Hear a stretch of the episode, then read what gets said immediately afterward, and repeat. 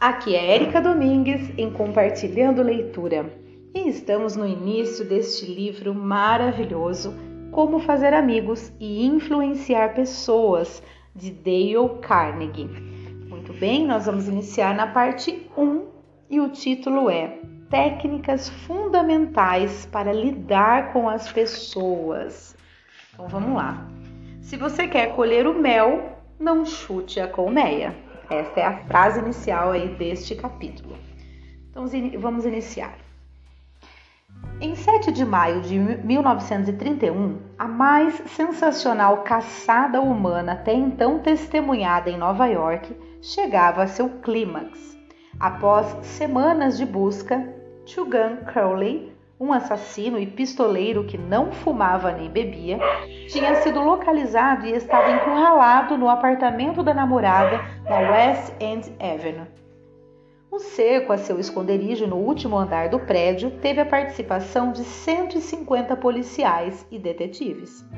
Eles abriram buracos no telhado, tentaram expulsar Crowley, conhecido como matador de policiais, jogando gás lacrimogêneo no apartamento. Em seguida, montaram as metralhadoras nos edifícios vizinhos e durante mais de uma hora, uma das melhores áreas residenciais de Nova York foi tomada pelos estampidos das pistolas e o ratatatatá das armas automáticas. Agachado atrás de uma poltrona estofada, Crowley atirava contra a polícia sem parar. A batalha foi assistida por 10 mil espectadores empolgados. A cidade de Nova York nunca tinha visto nada parecido. Quando Crowley foi capturado, o comissário de polícia E.P. Mulroney declarou que Chugan era um dos criminosos mais perigosos da história de Nova York. Ele mata sem hesitar, constatou o homem da lei. Mas como Chugan se enxergava? Nós temos a resposta para essa pergunta porque enquanto a polícia atirava na direção do apartamento, ele escreveu uma carta a quem possa, a quem possa interessar. E enquanto escrevia, o sangue de suas feridas deixou uma mancha vermelha no papel. Na carta, Crowley dizia: Sob o meu casaco bate um coração cansado, mas bondoso, um coração que nunca faria mal a ninguém. Pouco tempo antes, Crowley estava aos beijos com a namorada numa estrada próxima de Long Island, enquanto de repente um policial se aproximou do carro e ordenou: Mostre sua carteira de motorista. Sem dizer uma palavra, Crowley sacou sua arma e derrubou o policial com uma chuva de tiros. Com o homem já caído e em seus últimos suspiros, Crowley saltou do carro, pegou o revólver do policial e deu mais um tiro no corpo abatido. E foi esse o assassino que pouco tempo depois, ao se ver cercado, escrevia, escreveria aquela carta. Crowley foi condenado à cadeira elétrica. Quando chegou ao corredor da morte, no presídio de Sing Sing, ele não disse: Isso é o que eu ganho por matar pessoas. O que ele disse foi: Isso é o que eu ganho por me defender. Moral da história: Chugan Crowley não assumia nenhuma responsabilidade pelo que fazia. Você acha que essa é uma postura incomum entre os criminosos? Então leia esta frase. Passei os melhores anos da minha vida proporcionando os maiores prazeres às pessoas, ajudando-as a se divertir e tudo o que consegui foi ser insultado e perseguido. Essa fala é de Al Capone. Sim, o mais famoso inimigo público dos Estados Unidos, o mais sinistro gangster da história de Chicago. Capone não se sentia culpado. Na verdade, se via como um benfeitor público incompreendido que não recebia o reconhecimento merecido. O mesmo aconteceu com Dutch Schultz antes de ser morto a tiros por gangster em Newark. New, é, Newark. Dutch Schultz, um dos mais famosos bandidos de Nova York, afirmou em entrevista a um jornal que era um benfeitor público e ele acreditava nisso. Durante muitos anos, mantive interessante troca de correspondências sobre esse assunto com Levis Lawes, diretor do presídio de Sing Sing, que me escreveu o seguinte: Poucos criminosos que estão presos aqui se consideram homens maus. São tão humanos quanto eu e você. Eles racionalizam, explicam, conta porque tiveram que arrombar um cofre ou apertar o gatilho. A maioria usa um raciocínio falacioso ou lógico para justificar seus atos antissociais, até para si mesmos, e por isso afirmam categoricamente que nunca deveriam ter sido presos. Se Al Capone, Sugar Crowley, Dutch Schultz e os presos desesperados que estão atrás das grades não se sentem culpados por nada, o que acontece com as pessoas com quem lidamos no dia a dia? John Wanamaker, fundador de uma rede de lojas, confessou certa vez: 30 anos atrás, aprendi que dar bronca é bobagem. Já tenho muitos problemas para superar minhas próprias limitações sem me irritar com o fato de que Deus parece ter escolhido não distribuir igualmente o dom da inteligência. O Maker apresentou, aprendeu essa lição cedo. Quanto a mim, tive que passar um terço de século por este mundo cometendo erros até começar a compreender que em 99% das vezes as pessoas não assumem a responsabilidade por seus atos e não fazem autocríticas por motivo algum, mesmo que estejam completamente erradas. E não adianta criticar, porque isso coloca a pessoa na defensiva e, em geral, faz com que ela tente se justificar. A crítica é perigosa porque fere o precioso orgulho do indivíduo, atinge seu senso de importância e desperta ressentimento. B.F. Skinner, psicólogo mundialmente famoso, demonstrou por meio de experimentos que um animal recompensado pelo bom comportamento aprende bem mais rápido que um animal punido por mau comportamento. Estudos posteriores mostraram que o mesmo vale para seres humanos. Ao fazer críticas, não produzimos mudanças duradouras e, com frequência, provocamos ressentimento. Hans Selwyn outro grande psicólogo, disse que o nosso desejo de aprovação é tão intenso quanto o medo da condenação. O ressentimento provocado pela crítica pode desmoralizar funcionários, familiares e amigos e ainda assim não corrigir a situação criticada. George B. Johnson, de Enid, Oklahoma, é coordenador de segurança de uma empresa de engenharia. Uma de suas responsabilidades é garantir que os empregados usem capacete quando fizerem trabalho de campo. Ele relatou que sempre que encontrava trabalhadores sem o capacete, mencionava a norma em tom autoritário e exigia que a cumprissem à risca. Os empregados obedeciam de má vontade e muitas vezes, assim que ele partia, tiravam o capacete.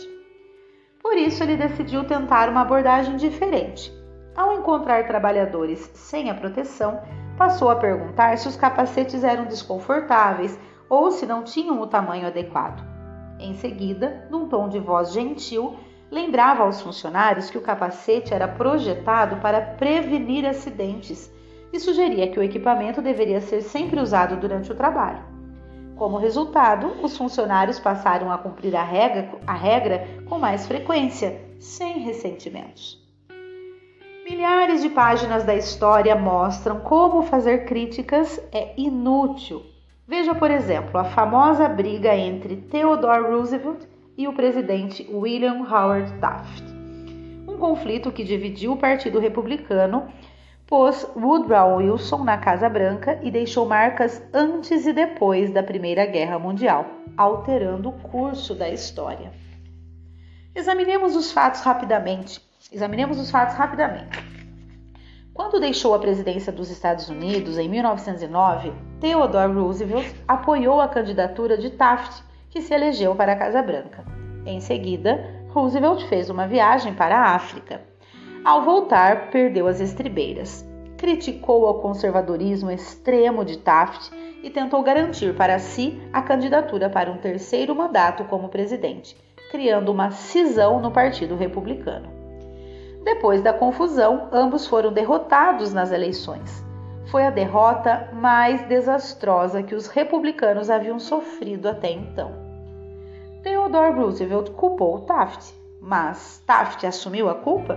Claro que não. Com lágrimas nos olhos, disse: Não vejo o que poderia ter feito de diferente. Quem era o culpado? Roosevelt ou Taft? Sinceramente, não sei. Mas a questão é que todas as críticas de Roosevelt não convenceram Taft de que ele estava errado. Serviram apenas para que Taft tentasse se justificar. Vejamos o escândalo de Teapot Dome, envolvendo petrolíferas que gerou manchetes indignadas nos jornais do início dos anos 1920 e sacudiu a nação inteira. Até então, não tinha havido nada parecido na vida pública dos Estados Unidos. Eis a essência dos fatos. Albert B. Fall, secretário do Interior do governo de Warren G. Harding, foi encarregado de cuidar do arrendamento das reservas de petróleo do governo em Elk Hill e Taft Dome. Ambos os campos já haviam sido reservados para serem usados pela Marinha. Será que o secretário Fall autorizou a organização de uma licitação competitiva? Não, senhor. Ele entregou o vultoso contrato a seu amigo, Edward L. Doheny.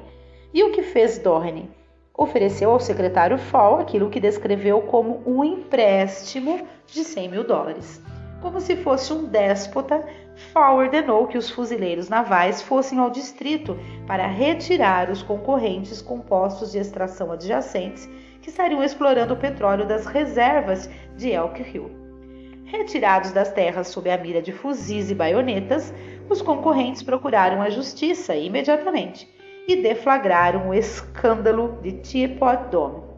A podridão foi tão grande que arruinou o governo Harding, enojou uma nação inteira, quase destruiu o Partido Republicano e pôs Albert B. Fall atrás das grades. Fall recebeu uma condenação pesada, punição que poucos homens da vida pública já haviam sofrido. Teria se arrependido? Nunca.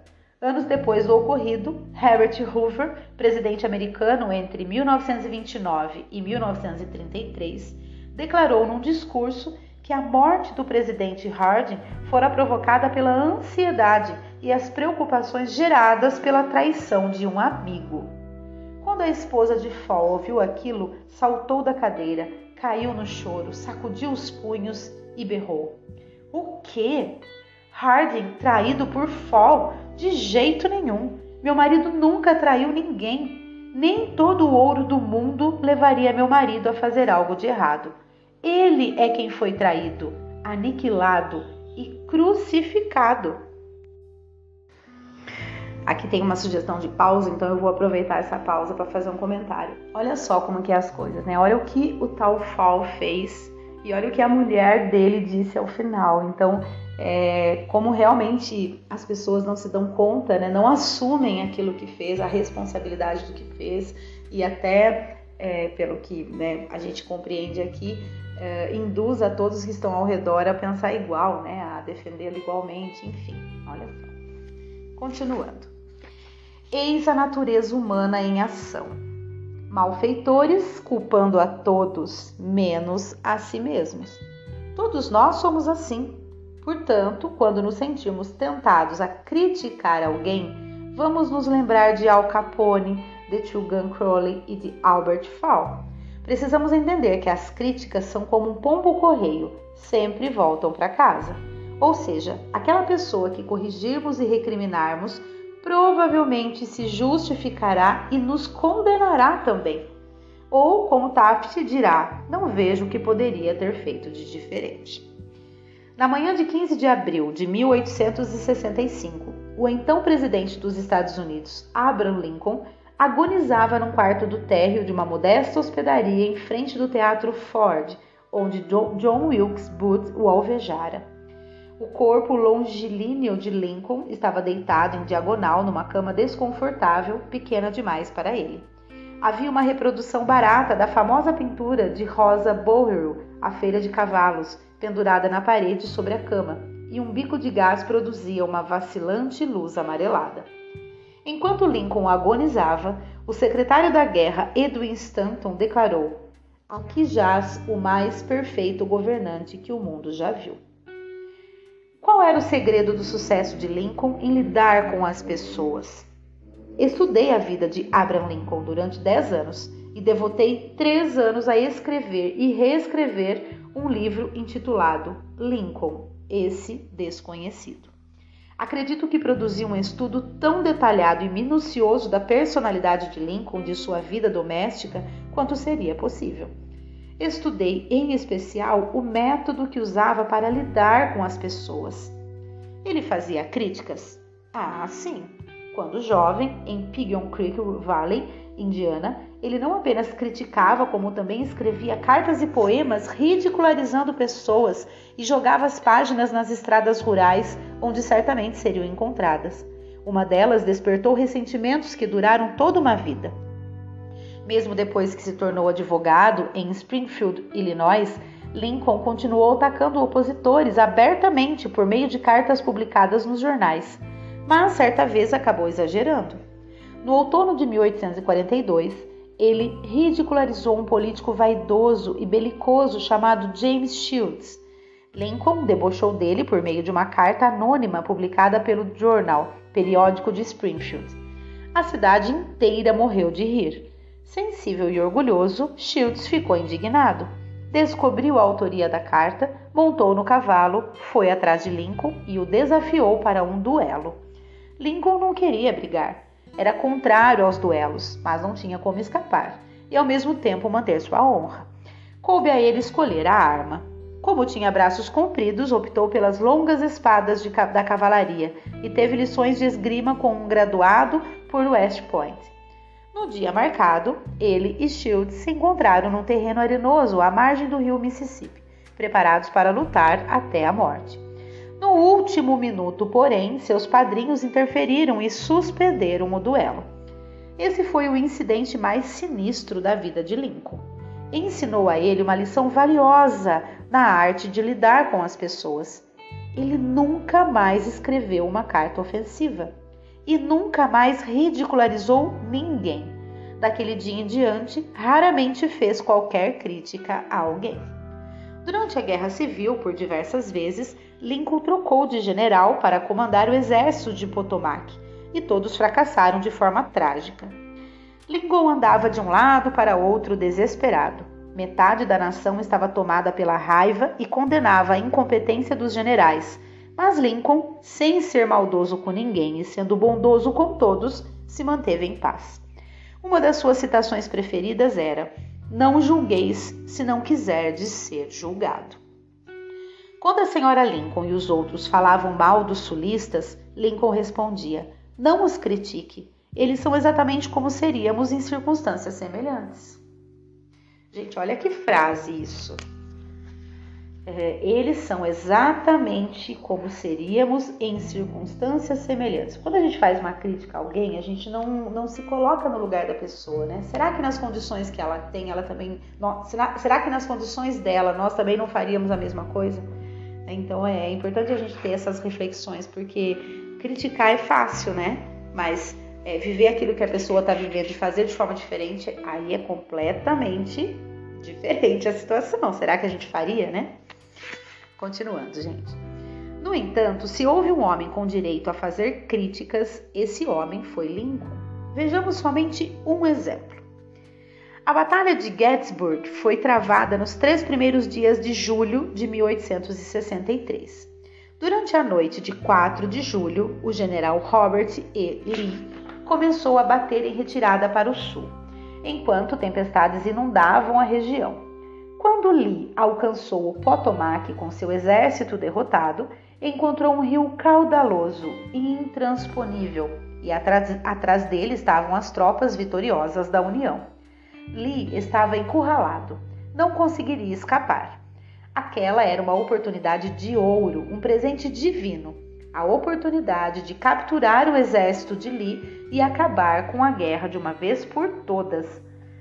Assim, esperançoso, Lincoln ordenou que o então general Meade atacasse Lee assim que possível, sem antes convocar um conselho de guerra.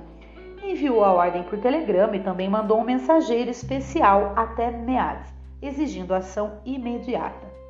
E o que fez o general Meade? o exato oposto do, do que lhe foi ordenado. Convocou um conselho de guerra, violando diretamente as ordens de Lincoln. Hesitou, procrastinou, enviou um telegrama dando todo tipo de desculpa, mas recusou-se a atacar Lee. Por fim, o volume das águas diminuiu e Lee conseguiu cruzar o Potomac com as tropas. Lincoln ficou furioso. O que isso significa? perguntou ao filho Robert, gritando. Meu Deus, o que isso significa? Eles estavam a nosso alcance, só precisávamos estender as mãos e seriam nossos. No entanto, nada do que eu disse fez nosso exército se movimentar. Naquela situação, qualquer general poderia ter derrotado Lee. Se tivesse ido até lá, eu mesmo teria lhe dado uma surra. Decepcionado, Lincoln escreveu uma carta para Meade. E lembre-se, em 1863, Lincoln era extremamente conservador e contido em suas palavras. Assim, vinda de Lincoln, a carta a seguir continha suas mais severas censuras. E a carta é o seguinte: Caro general, creio que não tenha compreendido a extensão do infortúnio relacionado à fuga de Lee. Ele se encontrava a nosso alcance e, se tivéssemos apertado o cerco, somando-se a isso nossos recentes sucessos, teríamos encerrado a guerra. Agora, porém, a guerra se prolongará indefinidamente se o Senhor não teve condições de atacar Lee na última segunda-feira, como poderá fazê-lo ao sul do rio, para onde pode levar poucos soldados, não mais que dois terços das forças que se encontravam a seu dispor? Não seria razoável ter essa expectativa e não creio que tenha condições de realizar tanto. Sua grande oportunidade passou e estou imensamente perturbado por conta disso. Muito bem. Gente, eu vou parar por aqui. Nós já estamos em 20 minutos de áudio e nós estamos exatamente no meio desse primeiro capítulo. Então, se eu continuar, vai dar muito, né? Então, eu vou parar por aqui. No próximo áudio, eu releio esta carta, porque a continuidade da leitura tem a ver com a questão da carta, né? Até a pergunta é a seguinte: o que você acha que Meade fez ao ler a carta? É, então, eu releio a carta e a gente dá continuidade e finaliza o capítulo no próximo áudio. Tá ok? Eu espero que todos estejam gostando da leitura um grande abraço a todos e até o próximo áudio.